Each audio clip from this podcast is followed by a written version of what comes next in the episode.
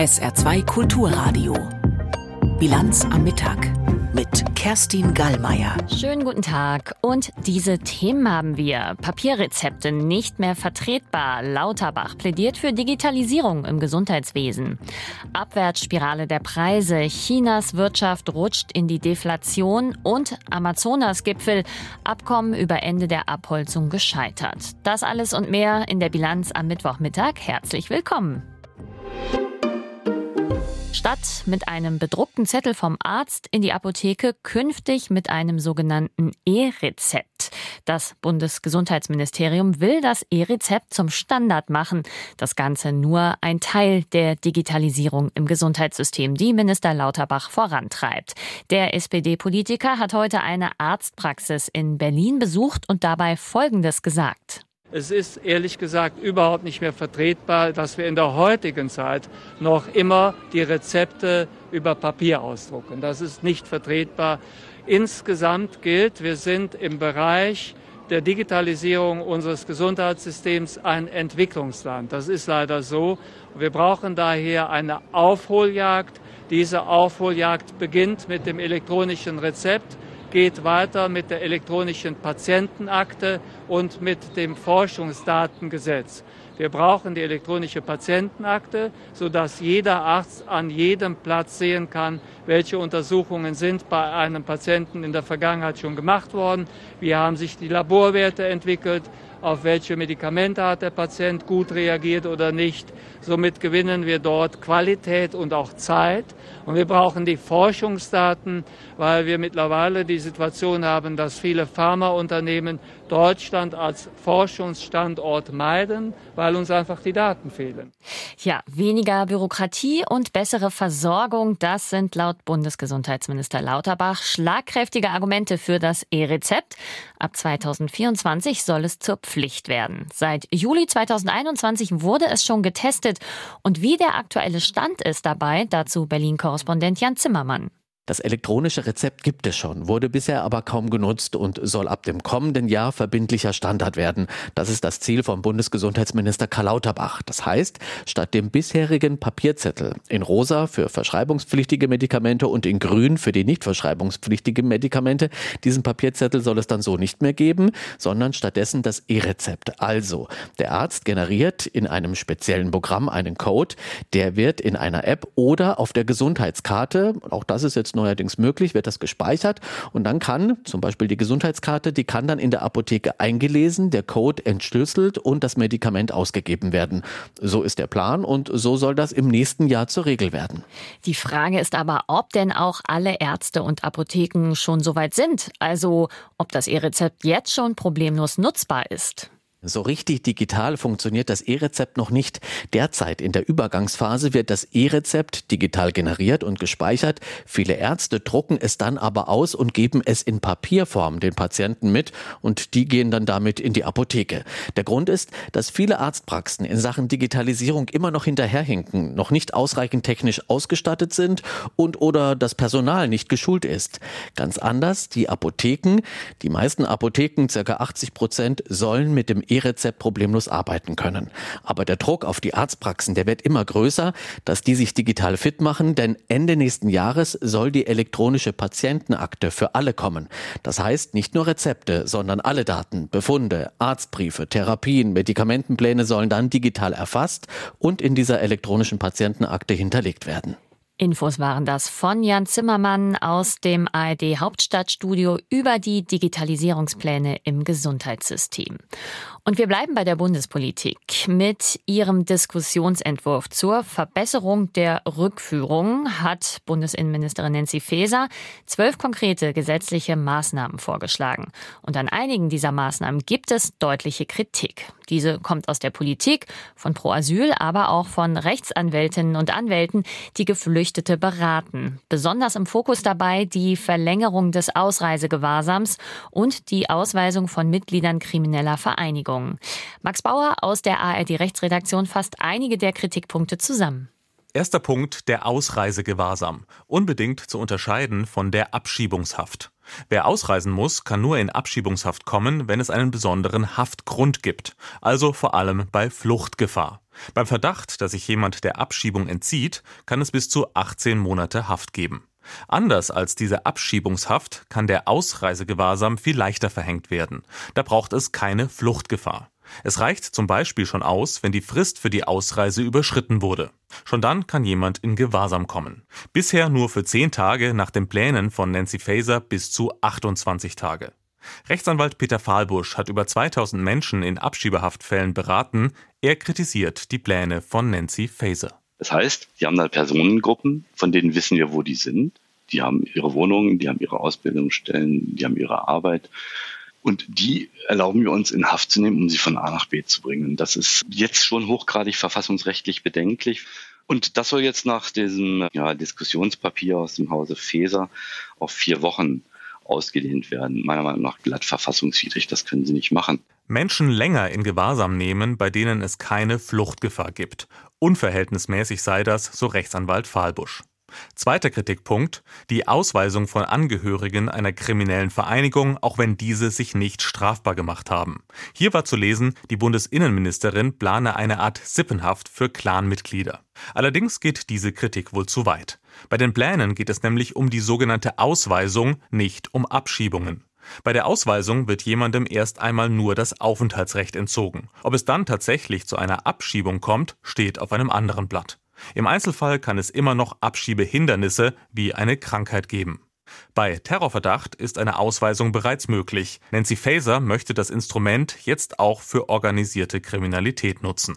Das Problem bliebe aber, es würde jemand ausgewiesen, obwohl er nicht durch ein Gericht verurteilt wurde. Dritter Punkt. Die Politik will mehr Abschiebungen, aber an der Abschiebungshaft gibt es generelle Kritik. Rechtsanwalt Peter Fahlbusch beklagt, dass viele Menschen zu Unrecht in Abschiebungshaft sitzen, die Bundesländer dazu aber keine Zahlen vorlegen. Für seine These spricht, bei seinen Mandanten haben Gerichte rechtskräftig entschieden, dass 52 Prozent zu Unrecht inhaftiert worden sind. Und auch die Haftfälle, die der Bundesgerichtshof überprüft hat, zeigen, dass bei der Abschiebungshaft oft Fehler gemacht werden wenn man die Rechtsprechung des Bundesgerichtshofs der letzten Jahre auswertet, sind sie bei einer 60-prozentigen Aufhebungsquote weiterhin. 60 Prozent. Ja, das gibt es in keinem anderen Rechtsgebiet. Und das müsste eigentlich der Justizskandal der Bundesrepublik sein. 60 Prozent Rechtswidrigkeitsquote bei Abschiebungshaftfällen vor dem BGH. Anwälte kritisieren, wie die Abschiebungshaft durch Behörden und Gerichte gehandhabt wird. Das Papier von Nancy Faeser setzt aber darauf, die Regeln für Abschiebungshaft zu verschärfen. Das war eine Entscheidung, die gestern gefeiert wurde von der Bundesregierung. Der größte Halbleiterhersteller der Welt, TSMC aus Taiwan, will sich in Dresden ansiedeln. Das Ganze soll mit viel Staatsgeld gefördert werden. Wirtschaftsminister Habeck von den Grünen will Deutschland damit aus der Abhängigkeit von China holen. Trotzdem stehen die Subventionen in der Kritik, denn mit dem Geld könnte man immerhin auch die Bahn subventionieren oder die Länder bei der Sanierung von Schulen unterstützen. Mehr Infos von Tom Ostermann. Wenn es um Lehren aus der Corona-Pandemie geht, fällt häufig der Begriff Unabhängigkeit. Denn geradezu abhängig war die deutsche Wirtschaft von Mikrochips aus Asien. Als die Lieferketten zum Beispiel aus Taiwan unterbrochen waren, standen auch bei deutschen Automobilkonzernen die Bänder still. Die Bundesregierung hat sich vorgenommen, das zu ändern, unabhängiger zu werden. Dementsprechend glücklich sind Bundeskanzler Olaf Scholz und Co. über die Entscheidung des taiwanischen Mikrochip-Giganten TSMC in Sachsen ein Werk bauen zu wollen. Mehr noch, die Bundesregierung unterstützt das Vorhaben mit viel Geld. 5 Milliarden Euro Subventionen sollen fließen. Dafür entstehen schätzungsweise 2000 Arbeitsplätze, ordentlich bezahlte Jobs in einer sehr relevanten Branche für die Zukunft. Warum siedelt sich TSMC ausgerechnet in Sachsen an? Tatsächlich gibt es in Sachsen, vor allem rund um Dresden, eine lange Tradition im Bereich der Chipherstellung. Schon zu DDR-Zeiten sind dort Halbleiter produziert worden. Schon länger sind dort Firmen wie Bosch und Infineon aktiv. Deswegen wird hier und da schon vom Silicon Saxony gesprochen, in Anlehnung an den Tech-Standort schlechthin, dem Silicon Valley in Kalifornien. Auch im Nachbarbundesland Sachsen-Anhalt sollen künftig Mikrochips produziert werden. Der Technikkonzern Intel hat vor kurzem bekannt gegeben, in Magdeburg ein Werk bauen zu wollen. Auch hier subventioniert der Bund das Vorhaben mit einigen Milliarden Euro. Wie fallen die Reaktionen aus? Eher positiv, ganz klar. Bundeskanzler Olaf Scholz spricht von einer wichtigen Entscheidung für ein zukunftsfähiges Deutschland. Geradezu begeistert äußert sich der Ostbeauftragte der Bundesregierung Carsten Schneider. Er spricht von einem Innovationsimpuls für Ostdeutschland. Aber es gibt natürlich auch kritische Stimmen. Wirtschaftsexperten sprechen von einer ungewissen Wette auf die Zukunft. Damit meinen sie, dass sich die vielen Milliarden Euro, die der Bund investiert, nur rechnen würden, wenn die gesamte regionale Wirtschaft in Ostdeutschland profitieren würde, also zum Beispiel auch Zulieferbetriebe. Zudem müsse nun auch schleunigst dafür gesorgt werden, dass die Infrastruktur in der Region ausgebaut wird und auch Geld in Bildung und so weiter investiert wird. Nur dann kämen die dringend benötigten Fachkräfte. In Deutschland und in anderen Ländern in Europa haben wir es ja immer noch mit einer Inflation zu tun. In China rutscht die Wirtschaft dagegen in die Deflation. Mehr zur aktuellen Wirtschaftslage dort und den Folgen von Eva Lambi-Schmidt aus Peking. Es ist das erste Mal seit Anfang 2021, dass in China die Verbraucherpreise gesunken sind. Bereits im Juni hatten die Preise nur noch stagniert, nachdem sie im Mai noch leicht um 0,2 Prozent gestiegen waren. Die Erzeugerpreise, also die Preise, die die Hersteller für ihre Produkte verlangen, sind bereits seit zehn Monaten günstiger als im Vorjahr. Deflation ist das Gegenteil von Inflation und bezeichnet einen Rückgang des allgemeinen Preisniveaus. Die meisten Ökonomen halten eine langanhaltende Deflation für gefährlicher als leicht steigende Preise. Auch wenn Verbraucher auf den ersten Blick von günstigen Preisen profitieren, führt das aber auch dazu, dass Unternehmen weniger Gewinne machen und zum Beispiel Löhne kürzen oder Stellen streichen. Experten führen den Preisverfall unter anderem auf die anhaltend schwache Konsumnachfrage und auf Probleme am chinesischen Immobilienmarkt zurück. Hohe Inflation, steigende Zinsen und teure Energie belasten die Nachfrage weltweit. Auch der chinesische Außenhandel ist im Juli eingebrochen. Die größte Exportnation der Welt tat sich zuletzt schwer, auf dem schwächelnden Weltmarkt Abnehmer für chinesische Produkte zu finden. So hat China nach offiziellen Angaben im Juli im Vergleich zum Vorjahresmonat 14,5 Prozent weniger Waren aus China exportiert. Damit hat die zweitgrößte Volkswirtschaft der Welt im Juli so wenig Waren Waren ins Ausland verkauft wie seit Februar 2020 nicht mehr, dem Beginn der Corona-Pandemie. Chinas Wirtschaft erholt sich nach der Pandemie langsamer als von Ökonomen erwartet. Die chinesische Regierung hat eine Reihe von Maßnahmen angekündigt, die die Wirtschaft unterstützen sollen. Es werden zudem weitere Konjunkturhilfen erwartet. Eva Lambi-Schmidt berichtete aus Peking. In Brasilien ist der Amazonas-Gipfel zu Ende gegangen mit einem leider ernüchternden Ergebnis. Da schauen wir gleich drauf. Erstmal aber gibt's Nachrichten mit Sarah Sassou. Nach einem Brand in einer Ferienunterkunft im Elsass werden mindestens elf Menschen vermisst. Wie die zuständige Präfektur mitteilte, ereignete sich der Brand in einem Gebäude in Winsenheim nahe Colmar. Demnach wurden die Rettungskräfte heute Morgen gegen 6.30 Uhr alarmiert. In dem Gebäude habe sich eine Gruppe aus Nancy aufgehalten. Der Generalsekretär der Präfektur erklärte, man müsse davon ausgehen, dass die elf Personen ums Leben gekommen seien. Laut Frankreichs Innenminister Darmanin beherbergt die Unterkunft Menschen mit Behinderung. Wegen des Mordes an seiner Ehefrau im pfälzischen Sembach ist ein Mann zu lebenslanger Haft verurteilt worden. Das Landgericht Kaiserslautern sah es als erwiesen an, dass der 57-Jährige seine Frau im Februar vorsätzlich mit 14 Schüssen getötet hatte. Zuvor hatte er das Auto der Frau mit seinem Wagen gerammt. Vor Gericht gestand der Mann die Tat. Er sagte aus, die Streitigkeiten mit seiner von ihm getrennt lebenden Frau hätten ihn zermürbt. Nach dem Skandal um falsche Krebsdiagnosen durch einen St. Ingberter Pathologen wird es keinen Prozess gegen Ärztekammerpräsident Mischow geben. Das Oberlandesgericht hat eine entsprechende Entscheidung des Landgerichts bestätigt. Dieses hatte die Anklage gegen Mischow wegen mehrfachen versuchten Totschlags und Körperverletzung nicht zugelassen. Dagegen hatten Staatsanwaltschaft und eine Nebenklägerin Beschwerde eingelegt.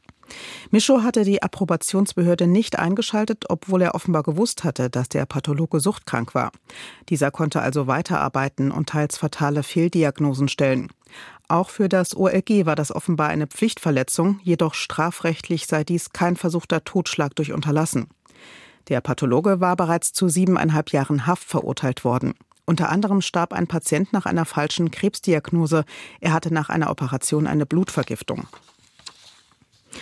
An den dänischen Grenzen zu Deutschland und Schweden werden Reisende auch in der nächsten Woche noch häufiger ihren Ausweis vorzeigen müssen. Dänemark verlängert verschärfte Grenzkontrollen um etwa eine Woche bis vorläufig zum 17. August, wie das dänische Justizministerium in Kopenhagen mitteilte. Hintergrund sind die jüngsten Koranverbrennungen. Der verstärkte Einsatz der dänischen Polizei an den Grenzen zu Deutschland und Schweden war am vergangenen Donnerstag angekündigt worden. Der Schritt bedeutet unter anderem, dass mehr Menschen bei der Einreise nach Dänemark ihren Pass oder Personalausweis vorzeigen müssen. Der Amazonas ist der größte Regenwald der Welt, Heimat tausender Pflanzen- und Tierarten und grundsätzlich äußerst wichtig im Kampf gegen die Erderwärmung. Auf dem Regenwaldgipfel der acht Anrainerstaaten in Brasilien, da gab es Hoffnung, dass sich die Länder auf ein Abkommen zum Ende der Abholzung einigen.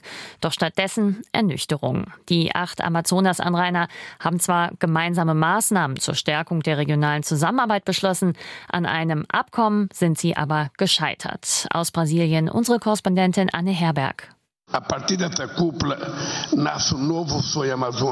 Mit diesem Gipfel erwache ein neuer Amazonastraum für die Region und für die Welt. Es waren hehre Worte und große Visionen, mit denen Gastgeber Luis Inácio Lula da Silva das Treffen der Amazonasstaaten am Dienstag eröffnete. Der Amazonas wird so sein, wie wir es wollen. Ein Amazonas mit grüneren Städten, reineren Flüssen ohne Quecksilber und noch intaktem Urwald. Die Zusammenkunft markiert tatsächlich einen Wendepunkt. 14 Jahre kamen die Anrainerstaaten nicht mehr zusammen. Nun wollten sie in der Amazonasstadt Belém eine gemeinsame Agenda für den größten größten Regenwald der Erde erarbeiten. Die Zeit drängt, sagt Brasiliens Präsident mit Blick auf die Verschärfung der Klimakrise. Die Amazonasstaaten sollten auf Klimagipfeln endlich mit einer Stimme auftreten, so die Hoffnung. Es war noch nie so dringend, die Zusammenarbeit wieder aufzunehmen und auszubauen. Die Herausforderungen unserer Zeit erfordern gemeinsames Handeln. Doch die zentralen Punkte fehlen im Abschlussdokument. So gibt es keine gemeinsame Verpflichtung zum Abholzungsstopp, wie sich Brasilien erhofft hatte. Lula selbst hat Null Abholzung bis 2030 versprochen, konnte gerade vermelden, dass die Rodungen in seinen ersten sieben Monaten im Amt um mehr als 40 Prozent reduziert wurden und hoffte nun, die Nachbarländer zu ähnlichen Verpflichtungen bewegen zu können. Doch daraus wurde nichts. Stattdessen Lippenbekenntnisse. Die Festsetzung konkreter Abholzungsziele bleibt jedem Land selbst überlassen. Noch weniger einigte man sich bei der von Kolumbiens Präsident Gustavo Petro geforderten Drosselung der Förderung von Kohle, Öl und Gas im Amazonasgebiet. Eines der konfliktreichsten Themen hängen die Wirtschaften vieler Anrainer doch an den Petrodollar. Y aquí viene un enorme conflicto. Vor allem für die linksprogressiven Regierungen ist das ein schwieriger ethischer Konflikt. Und da beobachten wir dann eine andere Art des Negationismus, nämlich den, dass Entscheidungen aufgeschoben werden. Ein Seitenhieb auch Richtung seines Amtskollegen Lula da Silva. Wird in dessen eigener Koalition doch gerade um ein umstrittenes Offshore-Förderprojekt nahe der Amazonasmündung gerungen, dem Lula zumindest anfangs nicht ablehnend gegenüberstand. Es wurde deutlich, wie weit die acht Nachbarstaaten bei ihrem Engagement, die eigenen Wälder zu schützen, auseinanderliegen.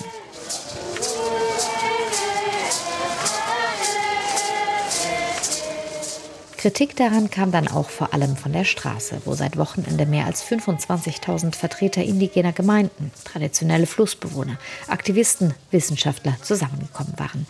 Die bekannte indigene Anführerin Alexandra Mundroku steht an der Polizeiabsperrung vor dem Gipfelhangar. Dieses Bild zeigt alles. Bei so wichtigen Entscheidungen, die unser Leben und unsere Territorien betreffen, sitzen wir nicht mit am Tisch der Präsidenten.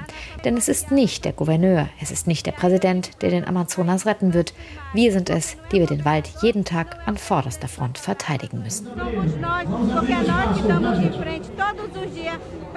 Das von Lula versprochene Vorher und Nachher markiert die Gipfelerklärung von Belém erstmal nicht. Allein die Tatsache, dass der Gipfel stattfinden konnte, gilt vielen Beobachtern trotzdem als Erfolg.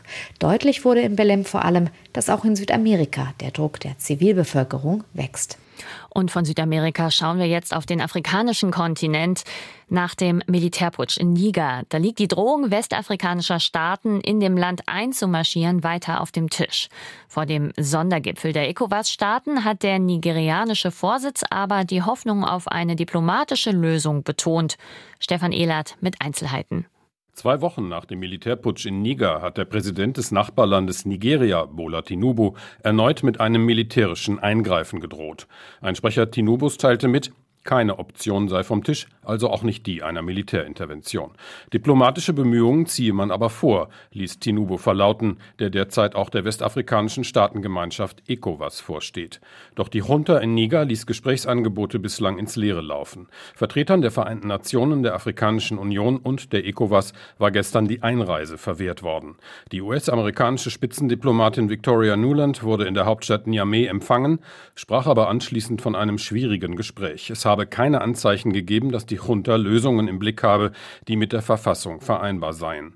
US-Außenminister Blinken kündigte den Putschisten das Einfrieren von hunderten Millionen US-Dollar an Unterstützung an. Morgen wollen Vertreter der ECOWAS in Abuja darüber beraten, wie die verfassungsmäßige Ordnung in Niger wiederhergestellt werden könnte. Ende Juli hatten Militärs den gewählten Präsidenten Mohamed Bazoum abgesetzt. Das Ultimatum der ECOWAS, ihn bis zum vergangenen Sonntag wieder einzusetzen, ließen die Putschisten verstreichen.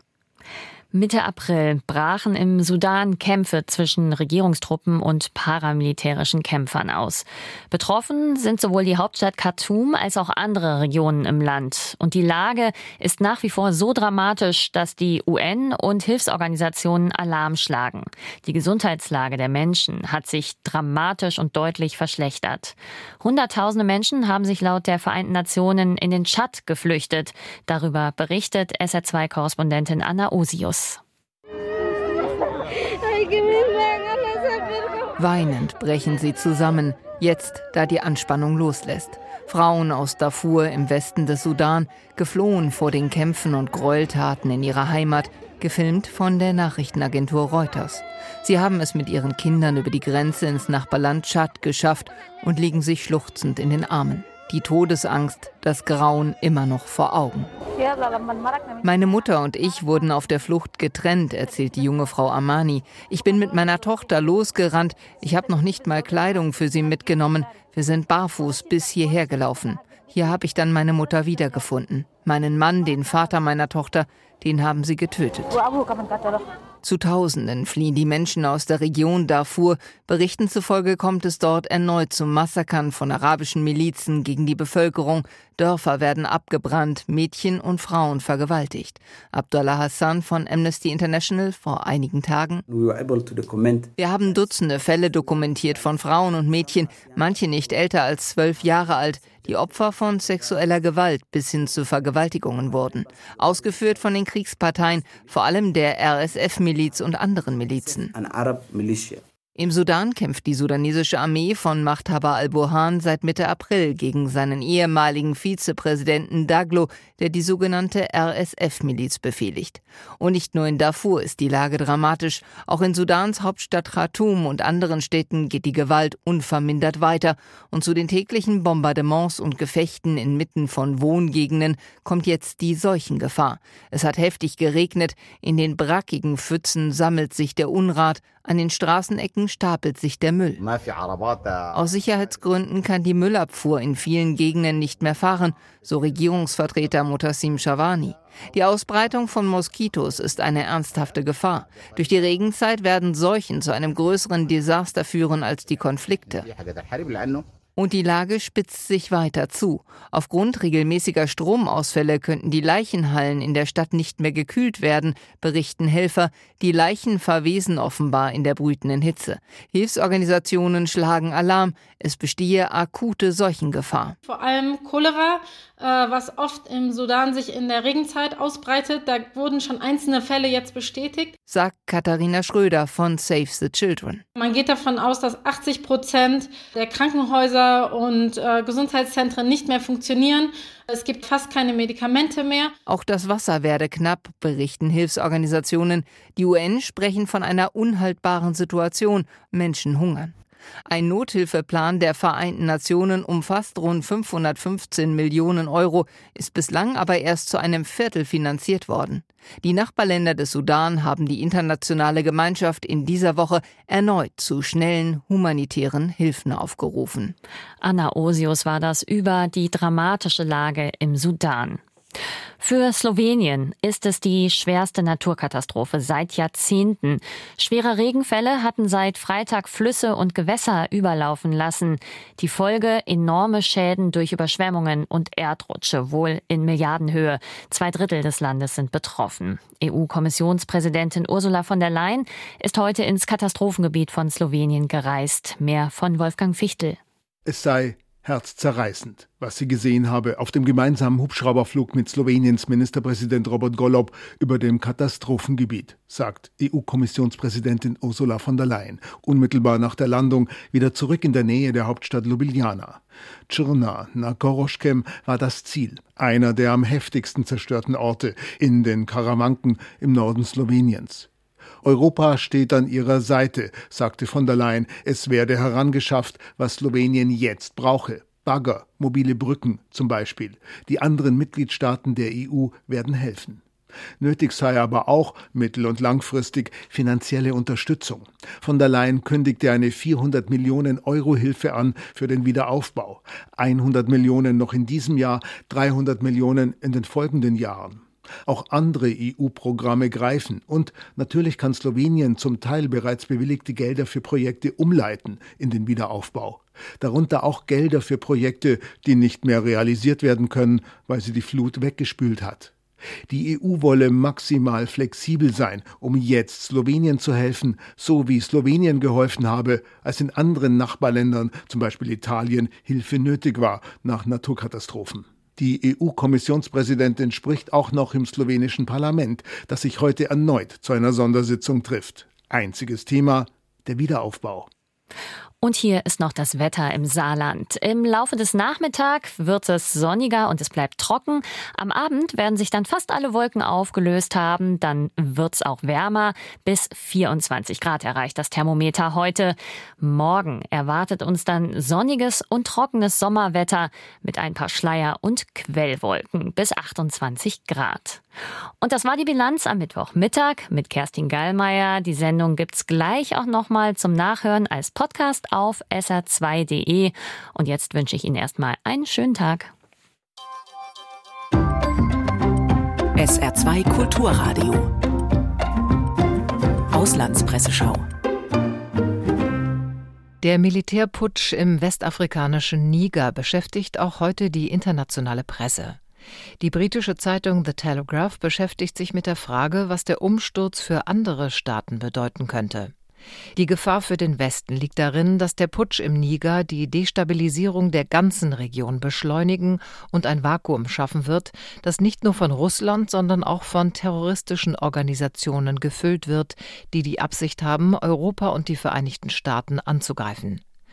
Die westafrikanische Staatengemeinschaft ECOWAS droht nun einzugreifen und bittet um unsere Unterstützung. Es wäre dumm, ihre Bedenken zu ignorieren. Die ostfranzösische Regionalzeitung Les Dernières Nouvelles d'Alsace meint dagegen, nachdem das Ultimatum, den gewählten Präsidenten Basum freizulassen, abgelaufen ist, hat die internationale afrikanische Gemeinschaft nur noch zwei Möglichkeiten eine militärische Intervention anzuordnen, die ganz Westafrika ins Chaos stürzen würde, oder den Verlust ihrer ohnehin schon geringen Glaubwürdigkeit. Man droht einem Volk nicht ungestraft mit Aggression, jedenfalls nicht, ohne in der Lage zu sein, diese Logik zu Ende zu führen und die Konsequenzen zu tragen, die hier gigantisch wären. Die Lösung kann nur diplomatisch sein, da eine bewaffnete Intervention den Dschihadisten in die Hände spielen würde, die nur darauf warten, dass sich die Strukturen der Staaten zerrütten. Sie gedeihen nirgendwo besser als im Chaos und der Spaltung. Ein weiteres Thema in den internationalen Zeitungskommentaren ist der Kampf gegen die Erderwärmung. Der Schweizer Tagesanzeiger fordert von den großen Wirtschaftsnationen eine Vorreiterrolle zu übernehmen. Klimaschonende Technologien, die wegen strenger Vorgaben entwickelt werden, müssen vorangetrieben werden. Sie können anderen Ländern helfen und schließlich über günstigere Preise zu einem Exporterfolg werden. Es stimmt zudem, dass das Klimaproblem nur global zu lösen ist. Dafür aber braucht es internationale Kooperationen und einen gemeinsamen Kraftakt. Wenn fossile Brennstoffe einfach woanders verfeuert werden oder Unternehmen dort produzieren, wo die Auflagen lax sind, ist keinem geholfen. Deshalb ist es eine gute Idee, wenn Industriestaaten einen internationalen Klimaclub bilden und sich auf einheitliche Standards einigen. Je mehr Länder sich diesem anschließen, desto besser und desto geringer würden die Zweifel, das Richtige zu tun. Das waren die internationalen Pressestimmen, zusammengestellt von Beate Rüsop.